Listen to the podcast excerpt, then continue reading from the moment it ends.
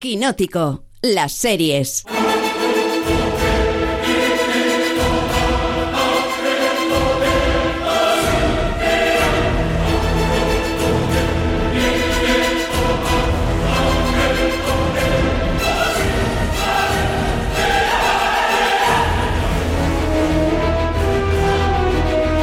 Siempre que llegan las fiestas, que suelen coincidir con cambios de estación, periodos vacacionales, descanso mental, recuperación de tareas pendientes, convocamos a nuestro consejo seriéfilo, nuestro faro, nuestra guía, para saber qué tenemos que ver de todo lo que se ha estrenado en los últimos tiempos y de qué tenemos que estar pendientes de cara al futuro.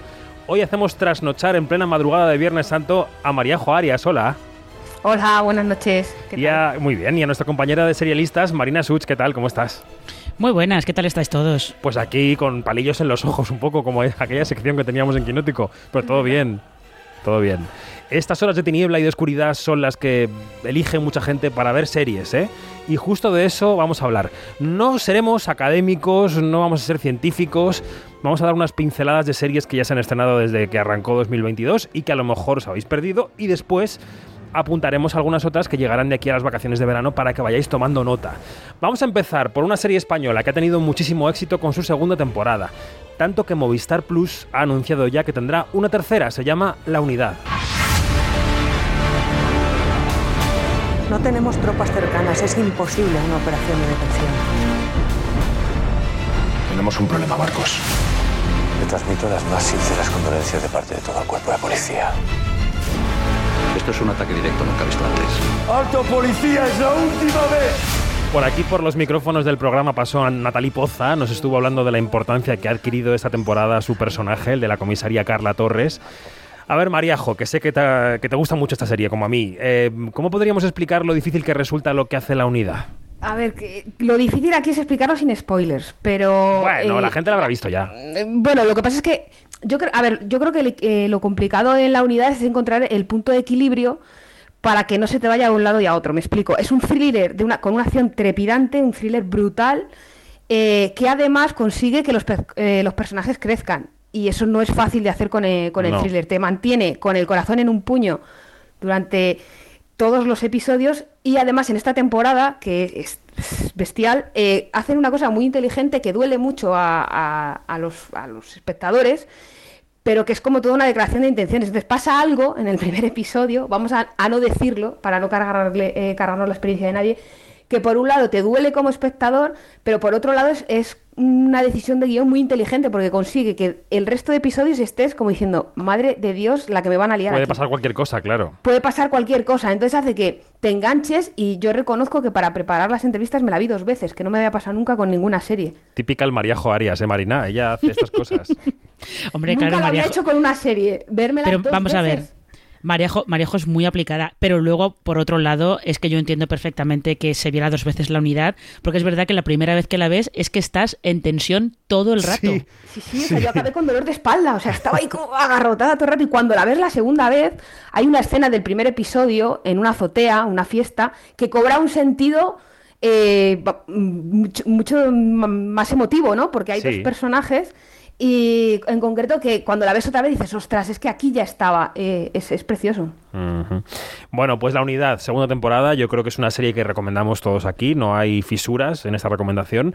Otra, que no me enteré yo. Otra segunda temporada eh, que ha sido un auténtico éxito de clics, de público, de crítica, ha sido la segunda de Euforia, que está disponible en HBO Max aunque tuvo aquella, recordáis, ¿no? Aquella mini temporada puente navideña de hace un año, pero bueno, segunda temporada acaba de llegar. En este caso, Marina, eh, la misma pregunta de antes. ¿Cómo podríamos explicarle a alguien que no la ha visto lo difícil que resulta hacer lo que hace Euforia, no? Eh, yo creo que sin Zendaya ya no podríamos vivir.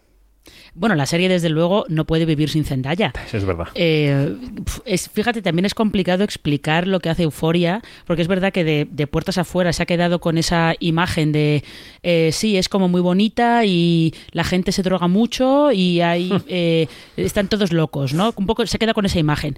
pero el caso es que tiene un episodio Euforia esta temporada que lo que te indica es lo chungo que es ser adicto y lo chungo que es vivir con un adicto. Es, es el retrato que hacen de, de el personaje de Zendaya, de Rue, en esta temporada es brutal, porque te está, te está viendo, te está mostrando lo bajo que puede caer una persona por, eh, pues por seguir manteniendo su adicción. No, no, efectivamente, es una serie que, que, te pone las adicciones delante de la cara y que no es, como tú decías, la serie de jovenzuelos que van a fiestas. No, no, es, no. es mucho más. Bueno, pues ya tenemos dos. La unidad, temporada 2, Euforia, temporada 2. Vamos con una de Marvel, Caballero Luna. Estamos en plena emisión en Disney Plus de esta serie con Oscar Isaac a la cabeza, que pasó por Madrid, también estuvo en Quinótico y nos contó Voy a recordar que la entrevista está completa en nuestro canal de podcast y en nuestro canal de YouTube, en Quinótico. Nos contó eh, cuánto, cuánto se lo pensó antes de entrar en la factoría Marvel. Exacto, no, lo pensé, pensé y pensé y pensé meses. Me estuve pensando, ah, no sé si eso es lo que debe ser. Porque lo que, lo que no quería es estar en un set meses después decir, con una capa y diciendo, ¿qué, ¿qué, estoy haciendo aquí, coño? ¿Por qué estoy acá? Pero eso no fue, um, uh, no, no fue, afortunadamente no fue eso. Fue una, una exploración creativa exploración creativa porque hay que recordar que aparte de protagonista, Oscar Isaac es productor ejecutivo de esta serie. Creo que no hemos tenido oportunidad de hablar con vosotras de, de Caballero Luna, Marina, Mariajo. ¿Qué os ha parecido? Eh, teniendo en cuenta, ojo, que el común de los mortales hoy, Viernes Santo, ha podido ver solo tres capítulos, porque el cuarto es muy importante. Pero bueno, ¿qué habéis visto y qué os ha parecido? A ver. Eh, yo solamente he visto tres episodios, hay que tener en cuenta que la prensa solamente ha visto cuatro episodios, o sea que tampoco Eso es. tam vamos tan avanzados. Eh, pero yo creo que el tercero ya es importante porque el tercero ya más o menos pues el te, cuarto... va metiendo... te va a explotar la cabeza. claro, pero cuando digo que el tercero ya es importante es porque el tercero te introduce en el primer giro que tiene la serie, que es el Sí. giro de a partir de ahora lo que vas a ver es la momia, básicamente. Sí. Mariajo. A, mí lo que, lo que me gusta mucho de, de esta serie, yo soy muy fan de Marvel, soy muy fan de DC, porque no soy de las que piensa que hay que elegir entre una cosa u otra. Eh, y una de las cosas que me gusta de esta serie de Marvel es que nos hemos quitado los, los guiños y las referencias, que a mí me estresaba mucho porque no pillaba, pillaba las obvias y luego me estresaba ser la tonta de, del salón de casa que no se enteraba de, de las otras De los referencias. easter eggs. Eso, pero lo que más me gusta, eh, lo decía, mm, yo no tuve la suerte como tú de tener a Oscar Isaac para mí, pero lo compartí con otros compañeros, a él y a su camisa floreada. Y, y una cosa que decía que es ver, que, que tenía mucha razón con ello es que la serie se está planteada como un estudio de personaje. Y él mencionaba mucho en la charla eh, la primera película de Iron Man. Y yo creo que tiene un poco la serie de eso. Es verdad que el humor no es el típico de Marvel, sino que es un Gracias al cielo. Sí, es un humor. menos- él, él decía Peter Sellers, ¿no? Es- o sea, eh, eh, Steve- Steven Grant es un personaje muy cómico, pero a pesar de él, es decir, él no es consciente de que es cómico. Y por eso es tan gracioso. A mí me sorprendió después de los trailers que habíamos visto y de las y imágenes, y sin conocer mucho la historia de Caballero Luna, que yo me imaginaba que iban a ser una serie súper oscura, y sí, es una serie oscura, pero te ríes. Por otras razones ajenas al típico eh, humor Marvel, y eso me sorprendió y me gustó. Luego tiene escenas de acción muy buenas, y luego tiene, tiene a Oscar Isaac y le aprovecha. Es decir, le tenemos por partida doble, haciendo dos personajes totalmente distintos, que son cara y cruz. las conversaciones que mantienen entre ellos dos son muy divertidas y absurdas muchas veces. Yo creo que, que es una serie que está muy bien planteada. Me da miedo ver cómo lo, cómo lo solucionan, ¿no? Que a veces es lo que pasa con las series de Marvel, que llegas al capítulo cuarto y dices, ¿y qué me quieren contar? Yo creo que aquí está bastante claro lo que quieren contar y lo están contando bastante bien. Y el cuarto, tengo que volver a verlo porque no sé muy bien si entendí mm, algo. A mí me pasó igual. Pero bueno, habrá que ver también el quinto y el sexto. Hemos dicho que primero las estrenadas y luego las futuras, pero me lo voy a saltar a la torera, porque en junio llega la siguiente de Marvel, que es Miss Marvel, suena así. Vale, para empezar, solo quiero decirte que lo entiendo. ¿Que entiende qué? El instituto... Kamala. Kamala. Otra camiseta de los Vengadores. Qué mona. Cree que soy una especie de friki. Es que lo eres. Los chicos... Disculpa, Sí. me estás pisando la camiseta. Perdón. Bueno, porque esta es una de las series que esperas con más ganas en el segundo trimestre del 22, Marina.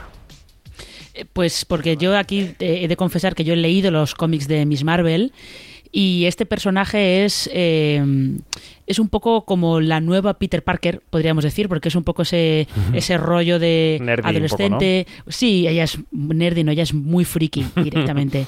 es muy friki, pero es muy entrañable con todas las cosas que tiene y todas las cosas que le pasan y el cuelgue que tiene de un compañero del instituto, pero no se atreve a decírselo y, y las cosas de la familia y tal, pero sobre todo porque es eh, para Marvel es un paso adelante interesante, importante, porque eh, Kamala es una adolescente de Nueva Jersey, pero la familia es pakistaní, ella es musulmana y muchas de las cosas, por lo menos en el cómic, muchas de las cosas que le van pasando y sobre todo cuando eh, adquiere los poderes de, Miss Marvel, eh, ella tiene que intentar eh, navegar todo eso con eh, las imposiciones de la familia y la tradición de la familia. Entonces Claro. ahí vienen unas cosas que, que son interesantes y luego los cómics son, son muy divertidos y de verdad que ella es muy entrañable de lo friki que es. Bueno, siempre que nos juntamos aquí en estos observatorios seriéfilos recurrentes, os pregunto cómo va Marvel, o sea, cómo va la fase 4, mm, estado de la cuestión. Maríajo, ¿tú sigues enganchada? ¿Todo bien? Yo es que da igual lo que hagan, lo voy a ver. Me, puede gustar Vale. más o- me pueden gustar más o menos, ¿no? Y puedo tener mis favoritas y otras que no tanto. Cuidado con ese micro de los cascos, Maríajo, que estás ahí bailando un poco la sardana con el micro. Eh, mí- pero vamos, a mí hay cosas que me gustan más eh, o menos, como decía, pero yo creo que van bien. Hay una cosa que me llama mucho la atención, sobre todo pasa en las series, y es la importancia que están dando a la salud mental en, en esta fase. En esta Sí, fase 4, sí. porque es verdad que, yo que sé, a Iron Man, por ejemplo, le hemos visto pasar por crisis de ansiedad bastante chungas, pero bueno, Tony Stark es como es y, lo- y lidia con ello como lidia, pero, jolín, teníamos a Wanda con el duelo, a Falcon y, y Bucky con su estrés postraumático, ahora tenemos un trastorno eh, de personalidad. O sea, creo que le están dando mucha importancia y creo que Loki, que está estamos- Loki. Loki, que bueno, Perdón. Loki, pero Loki no es que esté loco. Yo creo que lo que le pasa a Loki es que tiene eh, un complejo de inferioridad frente a Thor tremendo y una necesidad Sí. eh, astronómica de que le quiera a alguien. Y entonces Bueno. es un poco así, ¿no? Pero yo creo que le están dando mucha importancia a eso, sin casi sin darnos cuenta, ¿no? Por decirlo así. Y creo que, que en el momento en el que estamos es importante que se traten esos temas, aunque sea de como de pasada o de tapadillo un poco. Mm. Y ya que estamos con el futuro y con Disney Plus, que es donde llegará la nueva serie de Marvel, una propuesta de Mariajo, una de Star Wars, la serie de Obi-Wan.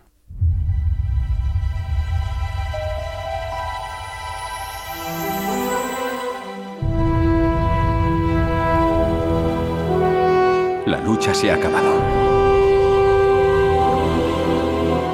Hemos perdido.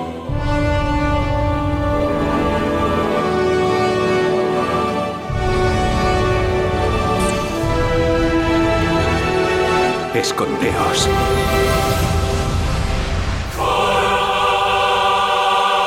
Bueno, ¿va a ser esta la serie que supere el resbalón de Boba Fett o como la conoce todo el mundo, la falsa tercera temporada de The Mandalorian, Mariajo?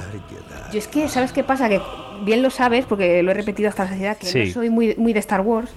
eh, igual que tampoco soy muy de Star eh, Trek. Entonces, yo quiero que me pase con Obi-Wan como me ha pasado con Picard y como me ha pasado con, con, Mandaloria- con el Mandaloriano. Que sin ser del universo de estas dos grandes sagas, eh, me conquiste el personaje. Y aquí tenemos a Iwan McGregor, que es como una puerta de entrada maravillosa.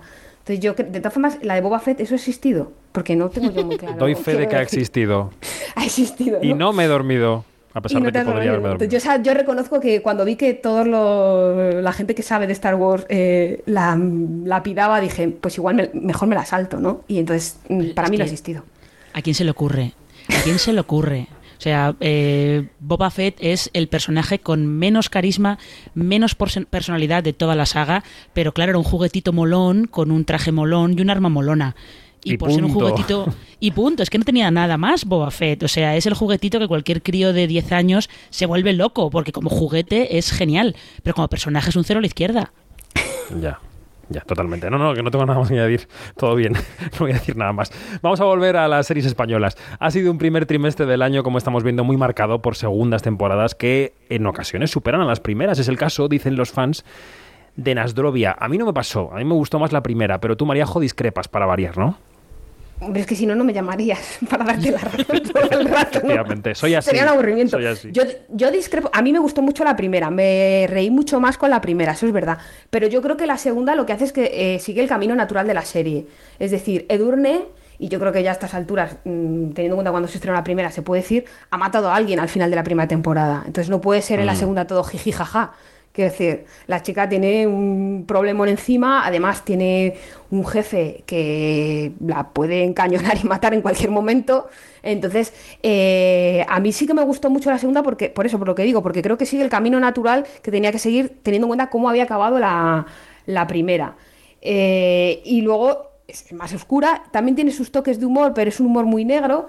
y pinta un Boris que es, terrible. O sea, yo... hay Terrible y entrañable a la vez, diría Mm, yo. Yo, fíjate, lo de entrañable, es que no se pueden decir palabrotas, pero lo de entra- entrañable no lo veo. Yo creo que era entrañable en la primera, pero aquí es un pirao, es un psicópata, es un sociópata, es todo lo, todos los ópatas que quieras ponerle. Y no sé, a mí no me parece entrañable en la segunda temporada, ¿eh? A mí me parece un tío con, pues eso, un- con muchos altibajos y que no sabes por dónde cogerle y que a la mínima te puede matar. Y yo creo que eso está, se refleja muy bien en la serie, que ese miedo que tiene Durne es de, ostras, es que igual mañana estoy con pies de cemento en un lago. Mm. También estuvieron Leonor Watling y Hugo Silva en Quinótico y Christine Baranski y Cynthia Nixon, las protagonistas de La Edad Dorada, que está en HBO Max y que también ha conseguido atraer a cierto público, ¿no? Quizá el público más Bridgerton, no sé. Hablemos, eh, abrimos, os parece, el- el capítulo de últimas temporadas porque vamos ya de camino al verano.